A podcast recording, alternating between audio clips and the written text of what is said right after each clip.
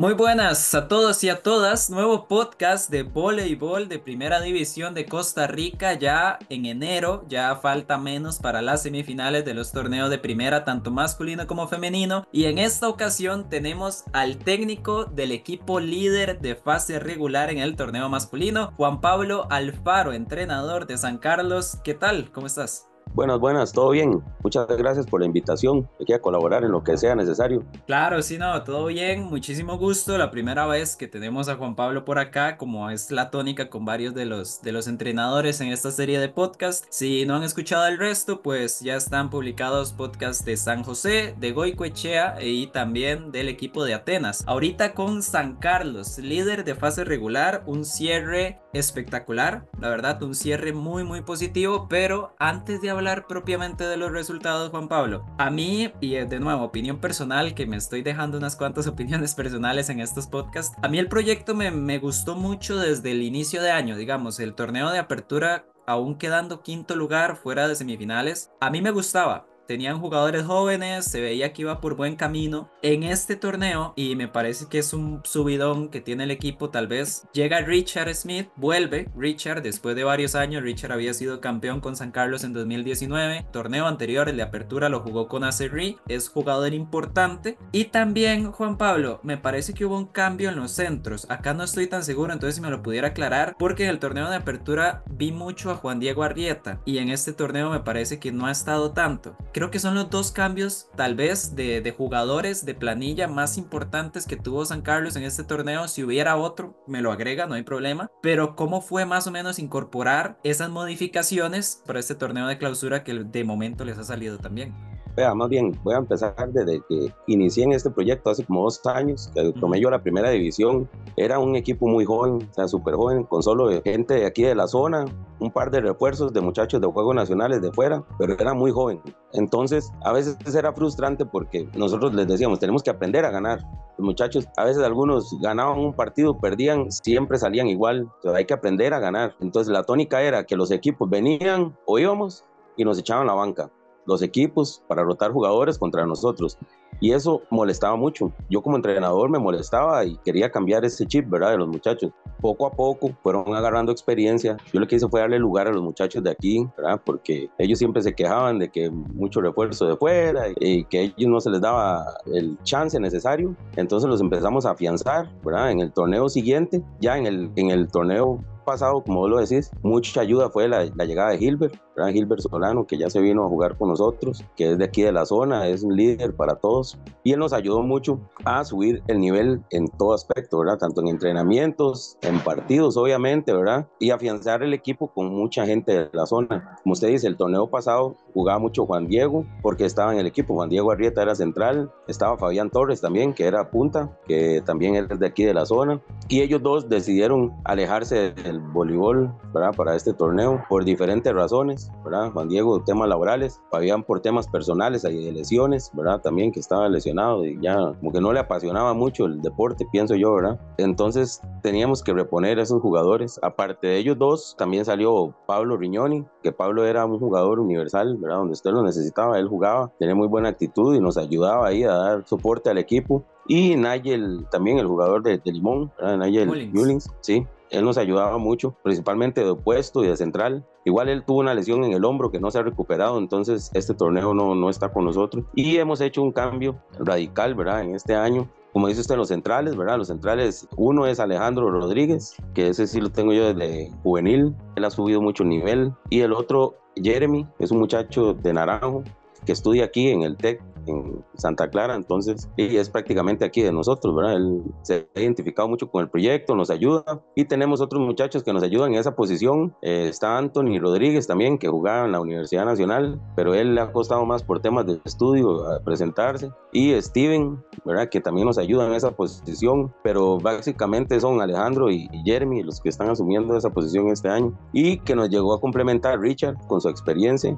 que ha sido muy beneficioso para el equipo, ¿verdad? Le da más confianza a, los colocadores, le da más confianza al equipo porque tienen un soporte de alguien de más experiencia ahí en, el, en la cancha. Tal vez el soporte que uno les da fuera de la cancha, Richard y, y Gilbert en este caso, les da a ellos en cancha ese aporte, ¿verdad? Ese soporte para llevar el equipo en, en determinadas situaciones. Se notó mucho en el cierre ese que tuvimos, ¿verdad? De muchas victorias, porque fue mucho juego constante. Entonces ahí ya el equipo se vio mucho mejor en este cierre. Esperemos seguir con ese ritmo ahora al inicio de semifinales. Sí, y me gusta, de hecho me, me, gusta que comente lo de cómo inició el proyecto desde que lo empezó, porque recuerdo, sin ir muy lejos, recuerdo el año ya antepasado, el 2022, que sí, de hecho San Carlos estaba tal vez en esas posiciones más bajas de la tabla y, y es cierto, recuerdo ver algunos partidos y que los equipos llegaban con la banca y demás, pero era un equipo joven, como usted lo menciona, y que llegara Gilbert este año, que volviera también Fabián en el torneo de apertura, es cierto que venía de ser mejor jugador de Juegos Nacionales. Eh, lástima, ¿verdad? Lo, lo que sucedió ya después con él. Pero ahora que se incorpore Richard y todo este proceso que tenemos, pues ha dado como un equipo que, como lo mencionamos, termina líder de fase regular, 11 victorias, 3 derrotas. Y la pregunta que tengo, Juan Pablo, es básicamente si usted se esperaba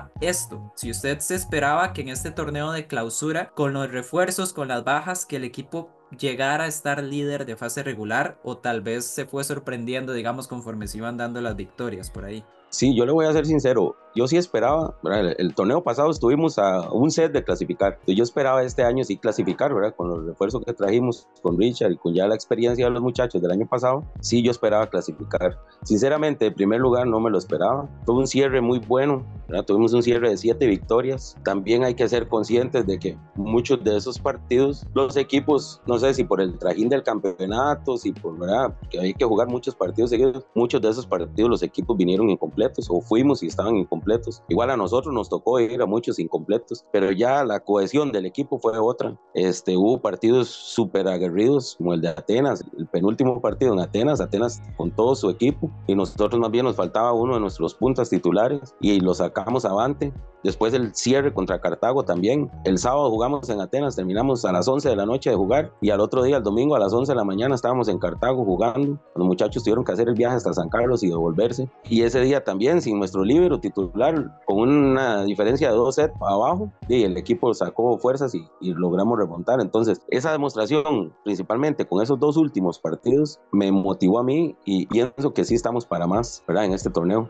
Sí, de hecho, ahorita estoy, estoy revisando las fechas así rápido, entonces puede ser por ahí que se me vaya un poquito el dato, pero me parece que desde el primero de diciembre hasta el 17 de diciembre, o sea, en esos en esas, pongámosle dos semanas, jugaron siete, ocho partidos ustedes, más o menos. Jugamos siete, siete partidos. Sí, y entonces fue un cierre muy movido. O sea, fue muy, muy, muy movido porque tenían que reponer muchos juegos. Que, de hecho, Juan Pablo, aprovecho de una vez, y esto es para saberlo, porque sí me genera curiosidad. Cuando termina la primera vuelta del torneo, por ejemplo, ustedes eh, tienen dos victorias y una derrota. O sea, siete jornadas después, ustedes han jugado apenas tres partidos. Y esto provoca ya después que tengan que reponer ese montón de partidos al final más o menos, ¿por qué se da esto? ¿Qué fue la, la situación? No sé si con el gimnasio, ¿por qué fue que sucedió? Sí, hubo, varios factores. Primero, yo sé que ellos lo hacen con el mayor, que ellos no quieren quedarnos mal a todos, ¿verdad? La gente de la, de la federación, pero hubo como un cúmulo de torneos, todos en octubre, noviembre y diciembre, que no tampoco alcanzaba la cantidad de entrenadores que hay en el país, o por lo menos con la licencia para dirigir, ¿verdad? Entonces, muchos de los entrenadores, fue mi caso, y varios de, también de primera división, nos chocaba primera división con infantil, con juvenil, y ya esos torneos en fases finales. Entonces, a veces nos poníamos de acuerdo entre entrenadores para no, no hagamos el partido hoy, lo hacemos en tal fecha. Cambiaron con problemas de, recuerdo que Cartago tuvo un problema con el gimnasio, nosotros igual con un, un, problema casualmente en el partido contra Cartago, con el gimnasio nuestro. Entonces fueron muchas situaciones que se fueron acumulando que hizo que ese mes de diciembre fuera súper saturado en partidos para nosotros. Viéndole la parte mala, digamos, eso fue verdad que casi no hubo entrenamiento, solo partidos, partidos, pero la parte buena fue que el equipo agarró tanto ritmo, ¿verdad? En esos partidos que yo deseaba que el torneo no se detuviera, Ahora en diciembre, que siguiéramos para seguir con el ritmo que traíamos, que fue muy bueno. Es parte de lo que comentaba, me parece que Nocha, Alejandro Guerrero, el entrenador de Atenas, que el hecho de parar el torneo en diciembre y volver, pongámosle que a finales de enero, pues todos los equipos vienen con una curva de rendimiento y de repente baja porque se van de vacaciones y hay que volver a subirla de una vez para una semifinal. Así es. Entonces eso, eso así es complicado. Es, muy complicado. Pero tal vez no va a ser el nivel que esperábamos todos de unas semifinales, ¿verdad? Porque los equipos ya han estado parados prácticamente cuatro semanas, van a parar. Sí, y eso ni hablar, por ejemplo, de Belén, que tiene que jugar una final nacional y todavía tiene que esperar a que termine un torneo. O sea, Belén va a jugar una final nacional, sí, básicamente, o incluso mes y medio después de haber terminado. Mes y medio después. Son las cosas que hay que reparar, ¿verdad? En, en la planificación de los torneos a nivel nacional. Sí, de hecho. Que creo que ya se está trabajando en eso. De hecho, por ahí era que quería entrar, Juan Pablo, porque vamos a ver, para hacer el repasito, esos siete partidos con los que ustedes cierran, reponiendo un montón, los ganan los siete, incluyendo, como ya mencionó, los tres últimos partidos que jugaron viernes, sábado y domingo contra San José, Atenas y Cartago. O sea, además de siete partidos, los tres últimos contra los otros tres semifinalistas y los ganan los tres, afianzan ahí el primer lugar, 11 victorias, 3 derrotas, como ya lo mencionamos. Pero, a ver, algo que no lo he escuchado de los demás técnicos, de hecho no lo he escuchado tal vez de jugadores propiamente, eh, me parece que es más como opiniones por ahí que, que, he visto en redes o verdad comentarios y demás. Quisiera saber su opinión Juan Pablo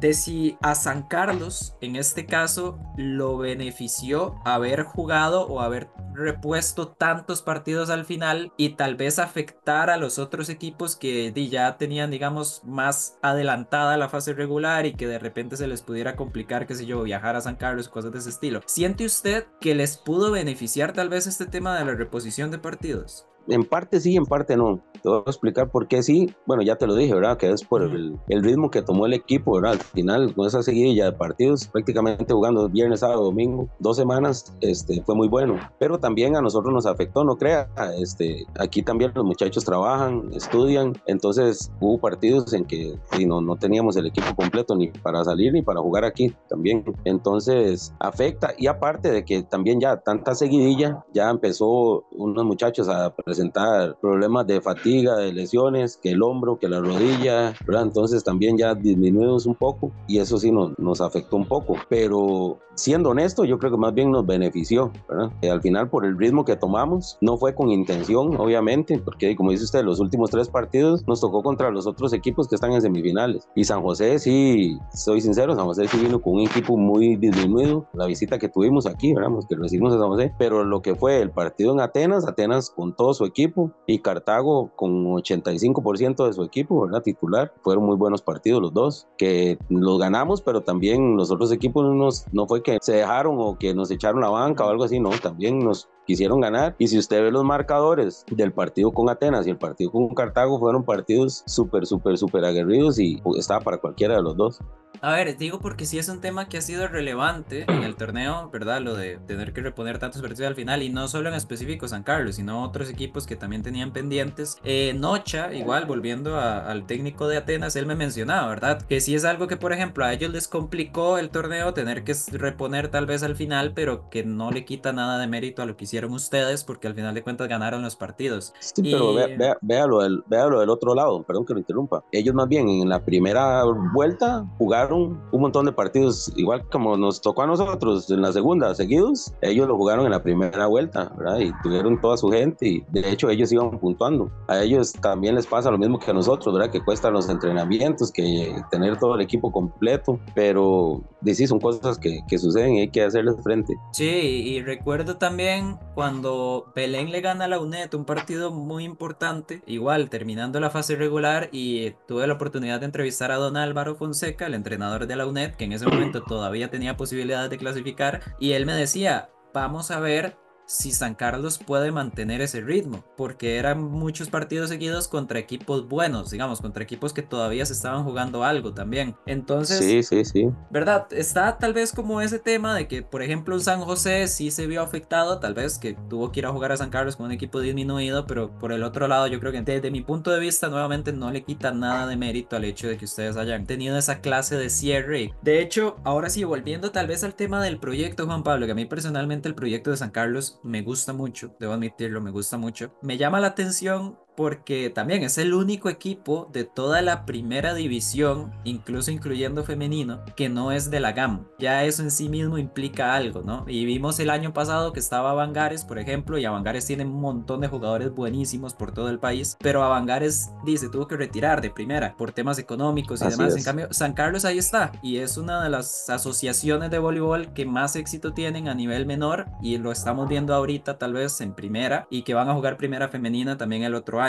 Pero Juan Pablo, igual aprovecho para preguntarle y todavía quedan una fase final, unas semifinales por jugar, pero ¿dónde siente usted que está en este momento el proyecto? ¿Siente que, que tal vez están llegando al, a su techo, digamos, a su pico de forma o todavía ve que el equipo tiene un margen bastante bueno, digamos, para seguir mejorando y, incluso mostrar un mejor nivel del que ha llegado a mostrar hasta ahora? Sí, claro, yo en lo personal yo pienso que sí tenemos todavía mucho por mejorar, mucho, mucho, mucho. Este año, si bien los resultados han sido positivos para nosotros, desde el punto de vista de trabajo, de cancha, el tiempo, a mí me ha faltado mucho porque, como dice usted, somos el único que no somos del GAM, entonces, ¿eso qué implica? Implica que cuesta más conseguir refuerzos que puedan venir a jugar aquí y a entrenar sobre todo, ¿verdad?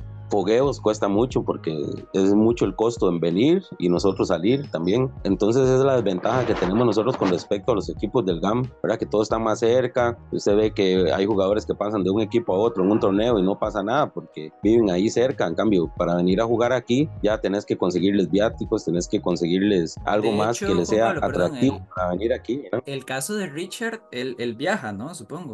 Sí, sí, él, él, él viene los viernes a entrenar y eso cuando pueden, ¿verdad? También, porque también trabajan, tienen universidad. Lo que pasa es que el caso de Richard es diferente por la experiencia que tiene, ¿verdad? Entonces ya él sabe manejar otras cosas que, por ejemplo, hay muchachos que todavía son de Juegos Nacionales que tenemos, tenemos dos de Grecia, que todavía están en fase de desarrollo, pero ya este año se han visto totalmente diferentes, ¿verdad? Otra confianza para enfrentar situaciones de juego que año a año van mejorando, ¿verdad? Igual los muchachos de aquí, de, de la zona de San Carlos, hemos tenido el caso, digamos, cuando yo llegué, había un muchacho, Lorenzo Redondo, que tiene muchas, muchas, muchas cualidades, pero sentía que él había que darle la confianza de que se sintiera parte del, del proyecto, porque él es de aquí de la zona, desarrollado aquí en la zona. Y el cambio de él de hace dos años ahora es 180 grados, ¿verdad? Ahora es el muchacho más responsable del, del grupo. Para mí ya tiene nivel de, hasta de selección nacional, ¿verdad? Cuando él ya no está, el equipo lo resiente y él se ha comprometido mucho, ¿verdad? Al igual que los demás muchachos, ¿verdad? No los menciono a todos, pero sí, ahí, ahí van unos que vienen detrás de Juegos Nacionales y muchachos que hemos ido hasta de, de voleibol de playa recibiéndolos ahí en el equipo y desarrollando los que tomen experiencia para un futuro futuro, ojalá no depender tanto de refuerzos, ¿verdad? Hacer la materia prima de, de aquí, de, de, San Carlos, y formar un buen grupo aquí.